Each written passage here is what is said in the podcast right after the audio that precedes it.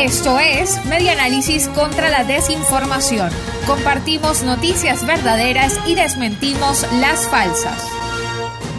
Venezuela cerró el año 2020 con la producción petrolera más baja en 77 años. El medio El Tiempo informa que el año pasado ha sido calificado como el peor de la historia petrolera del país. Según el reporte anual de producción petrolera publicado por la Organización de Países Exportadores de Petróleo, OPEP, Venezuela produjo en todo 2020 un promedio de 557 mil barriles diarios, es decir, el volumen más bajo de las últimas siete décadas.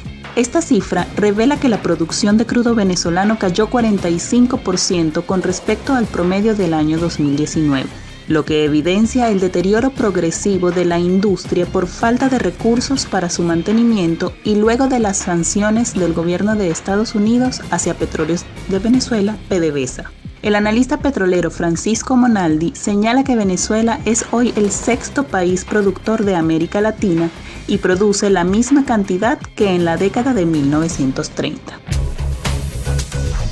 Esto fue Media Análisis contra la Desinformación. Síguenos en nuestras redes sociales, en Twitter e Instagram en arroba medianálisis y nuestra página web medianálisis.org.